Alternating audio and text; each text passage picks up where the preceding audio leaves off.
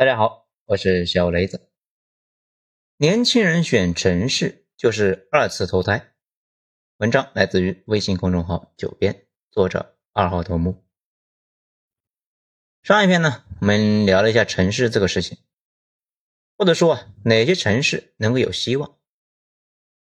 选城市是每个人回避不了的问题。就算呢，你已经是三四十岁，这辈子已经那样了，可你孩子将来得选吧。对吧？对于人来说，基本属于二次投胎；对于自己呢，还没出生的孩子，决定了他的人生起点。这一点咱们感受特别深。我外公他们那一代人呢，兄弟啊，那多的离谱。这些兄弟呢，起步都差不多，都在村里面。不过后来出现了巨大的分化，因为他的两个兄弟呢去当兵，随后啊都留在了城市里边。那还不是什么大城市，也不是呢什么好工作。几十年之后，他们的后代基本就成了两个世界。咱们这一章呢，主要是针对于依旧是刚毕业、没背景、没资源的年轻人。这有背景的呢，不需要其他人管，也能够过得很好。不再年轻的人，那也就那样了。选城市这个事啊，有意义的依旧是针对于年轻人。咱们呢，可以总结城市三大原则：这第一。过去一两百年繁荣的城市，未来一两百年呢，大概率啊持续繁荣。这第二，全世界百分之七十的经济集中在沿海一百公里以内，这个比例呢，在工业革命之后一直维持稳定，可预测的未来继续。第三，城市普通老百姓的富有程度啊，往往和聚集程度强相关，进一步讲，跟民营企业规模正相关。这一点呢很好理解，往往发达地区那肯定有什么别人没有的特质，就好像呢你身边某个人很有钱，他肯定是具备了什么奇怪且稀缺的特质，这个特质呢大概率啊将来还能够持续下去。网上的反贫例子呢很多，其实啊现实里边非常少。不信呢大家可以想想自己周围的有钱人是不是挺稳定的呢？对于城市来说。最重要的特质呢，就是地理位置，是不是挨着大海？是不是挨着大河？是不是地势平坦、扩展空间大？这些对城市未来都是决定性的。沿海城市在这方面有绝对性的优势。咱们经常说，铁路会一定程度上取代水运的优势，其实呢，它俩是依旧没法比呀，只能够说是部分取代。最基本的第一性原理，水路是流体摩擦力，比陆运的干摩擦力呢小得多。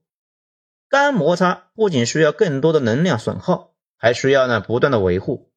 也就是说啊，水路损耗很小，摩擦对交通工具和道路破坏很小，只需要维护码头就行了。而陆运呢，基本上得一直维护。这也就是为啥一千年前咱们国家的大城市呢都在北方和中部，后来呀东部沿海崛起，远远超过了中西部，以及长江流域的大城市越来越走强，他们天生占着天然的优势，尤其在商业文明降临之后，人口聚集就能富，这个说法呢比较奇怪，不过整体呢没什么问题，哪怕在印度、尼日利亚。孟加拉这些地方，农民进城之后呢，钻进贫民窟，收入啊，依旧比他们在村里面呢至少高百分之五十。咱们国家城市化过程中也体现了这个特点，进城收入就能增加。这也就是为啥呢？村里面没有年轻人了，大家呢会用脚投票。这也就理解了为啥咱们国家呢很多省份在搞强省会，最明显的是四川、河南、武汉他们几个。就是要坚定的把人口弄到大城市，只要进了城，随便找点事，农民的收入呢就能够稳步提高百分之四十以上。村里农民少了，剩下的农民呢可以承包大片大片的地，然后买机械设备搞现代农业，一个人就可以完成之前呢几百人的工作量。农民少了之后，农民的收入呢反而上升了，产量可能也更高了，所以呀也不用担心没人种地的事情。咱知道呢，说到这里啊，肯定又有人呢开始念经似的重复啊，什么战争时期沿海地区不就不安全了吗？啊，巴拉巴拉一大堆。这就挺纳闷的呀。不知道从什么时候开始，网上呢突然就冒出了一群妄想症，不管聊啥都能够扯到战争去，成天呢吓得要死，担心呢战争打起来。也不知道这群人那平时呢是咋过日子的。我很好奇，他们是不是呢这个时候就应该躲到山里面去？很多地方啊还有废弃的大三线项目遗址，就跟地下城似的。建议那些呢觉得战争随时爆发的人躲进去，毕竟那个地方保险一些。这就是为什么咱们经常说，年轻人不要让奇怪的想法进脑子里边，进去之后呢，很容易对后续的生活造成不可逆的影响。别人都在考大学、选城市、奋斗过日子的时候，你呢，天天在那里觉得马上就要打仗了，奋斗啥呀？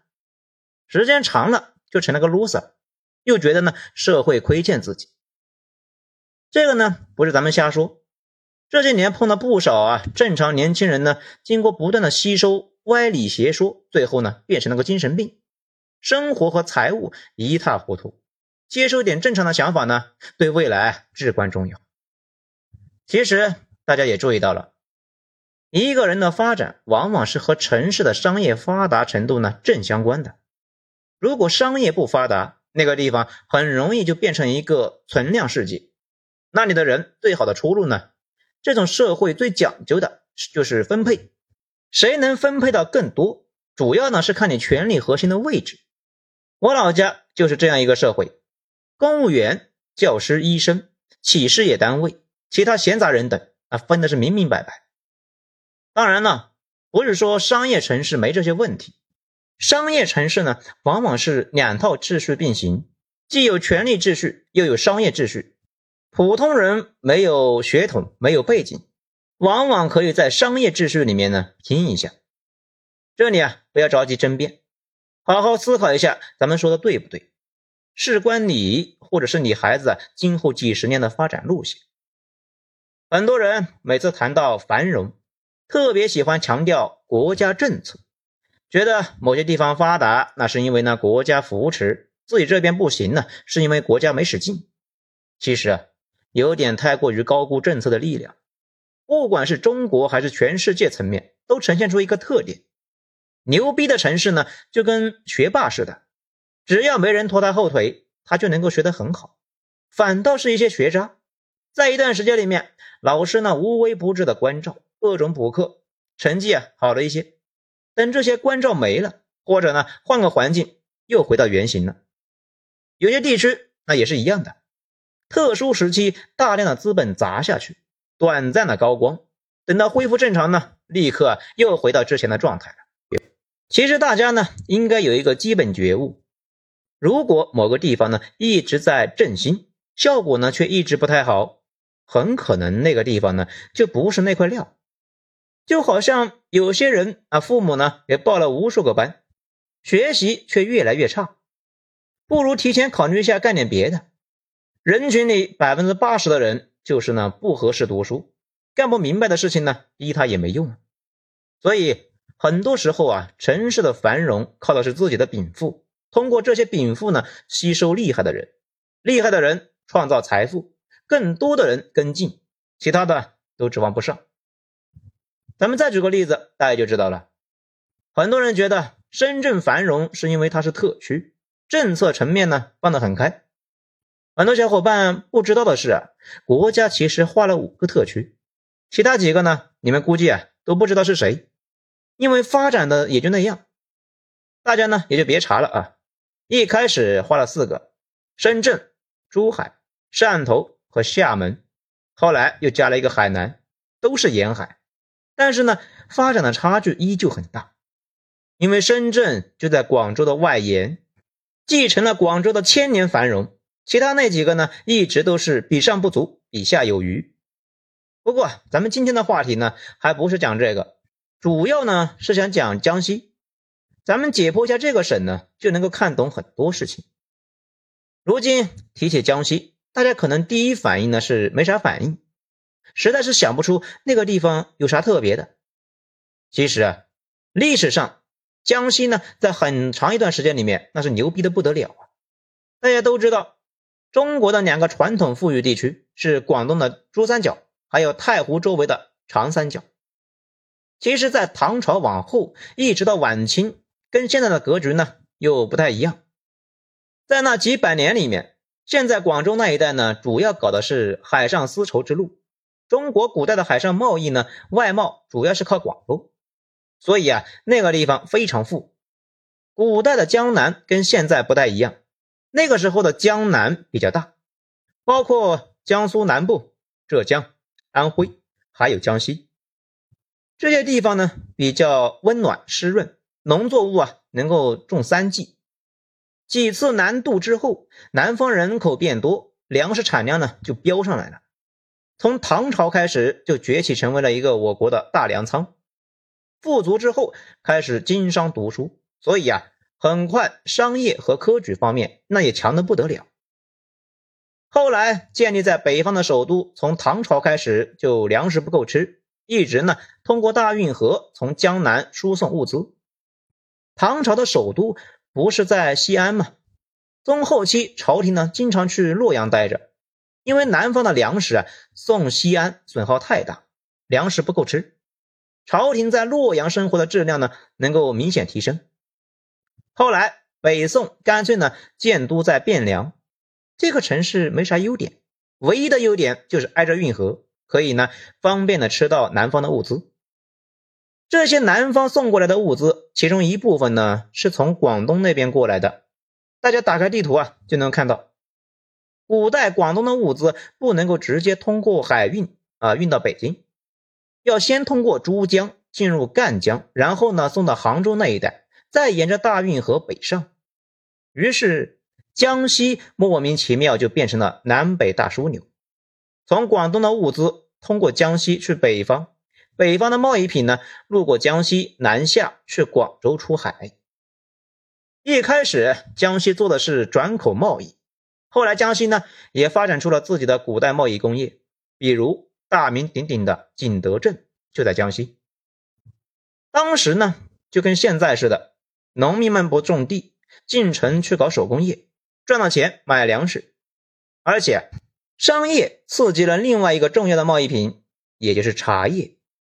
大家记得白居易的“前日浮梁买茶去”，这诗里边的浮梁呢，现在还在，是个县城，也在江西。古代就是呢茶叶产地，在商业刺激之下，那个地方的老百姓呢，全去种茶去了。粮食呢，主要是靠购买，过得也是非常富有。景德镇生产那么多的瓷器，浮梁产那么多的茶，当然不是他们自己用。一部分呢送到北方消费，剩下的送去广东，成了贸易瓷和贸易茶，出海去了阿拉伯和欧洲。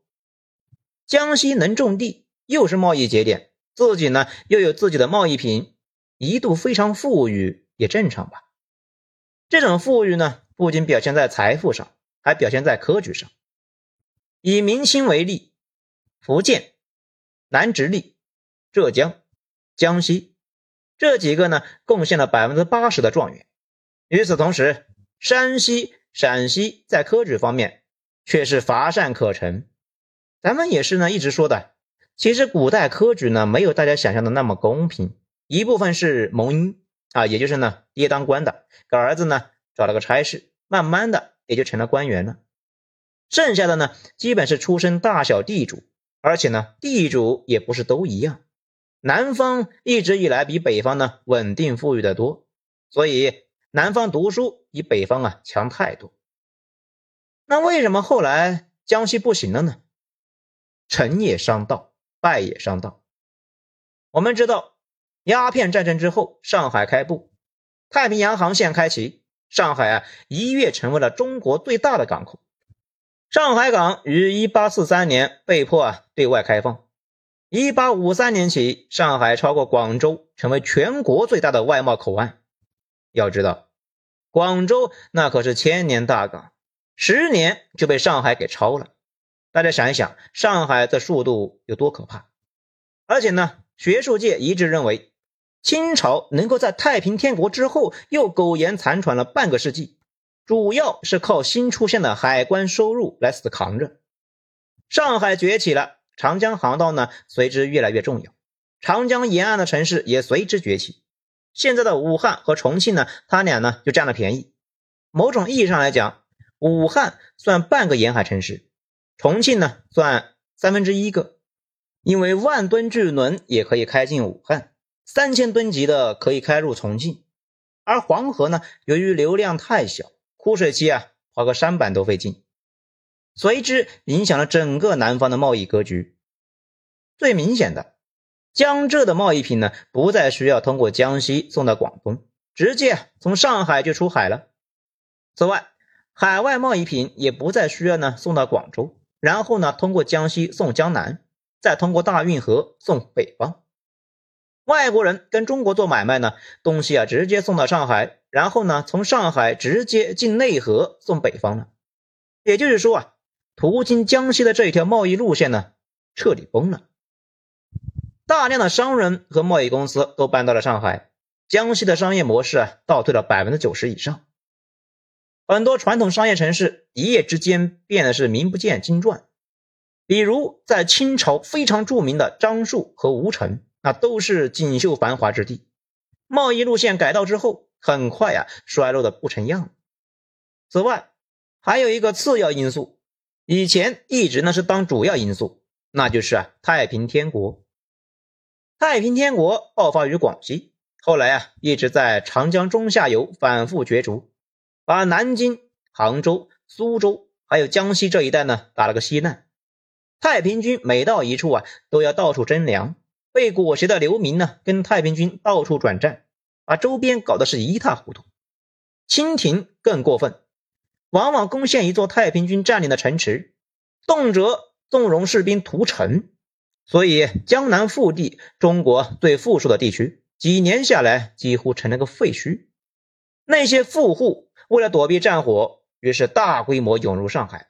上海有外国军队把守，太平军一度想进攻上海，不过啊，后来没成行。江南户户呢，进一步确认上海很安全。太平天国运动结束之后。反而有更多的富户呢迁入，慢慢的那个地方成为了苏浙资本的大本营。咱们熟知的徽商以前在杭州混，后来呀也去了上海。不过主要还是商道的变迁，这是决定性的。大家注意一下，如果商道不变，那些被战争毁掉的城市呢，很快就能够发展起来，比如杭州和苏州。他俩在太平天国运动里面呢，实在是太惨了。但是战争结束之后呢，很快就恢复了过来。当然了，由于这些地方的富户呢，都跑去了上海躲避，他们再也没有办法达到以前的那个地步。今后江南地区最强的一直是上海，也正是因为上海太过于先进，擅长工人运动的我党起家也是上海。那最后呢，咱们也说一下，连续说了两篇的城市，今后呢有了新的想法还要继续说。咱们呢对城市发展非常痴迷，也希望年轻人做选择的时候要客观务实，别整那些虚头巴脑的东西。类似于为了躲避战争跑西部去，不是说西部不好，是说你这个理由啊很离谱。再过一些年呢，自己都觉得自己当初为啥那么沙雕。还有些人，那就是单纯的讨厌东部啊，讨厌上海什么的。这个呢也很搞笑，他们甚至呢都没去过上海。通过这一章呢，大家也能够看出来，商道对城市的发展是决定性的。这个呢，不管是古代还是现代，这就是为什么上海和深圳在改开之后迅速的就发展的那么快。不说意外，今后呢会更加离谱。随着老龄化、少子化。大城市里边的人并不会变少，恰好呢相反，大城市会变得越来越大，代价就是我老家小镇会大规模的消亡，然后呢传递到县城，大概率的是今后啊出了大城市就跟欧美一样空旷，所以年轻的时候一定要想清楚，如果没啥背景又热血沸腾，选城市就是二次投胎，如果又虚。又无所谓，只想躺着，那选择就多了去了。比如，你可以去天津嘛，所有超级城市里边公认最躺的。想改变，就得要不怕竞争；想要相对公平的竞争，就得去大城市，沿海和沿长江的大城市，去冒险，去承受压力。对于普通且想上进的人来说，可能也没有别的路可走。好，今天内容以上，谢谢收听，我是小雷子，咱们精彩下场。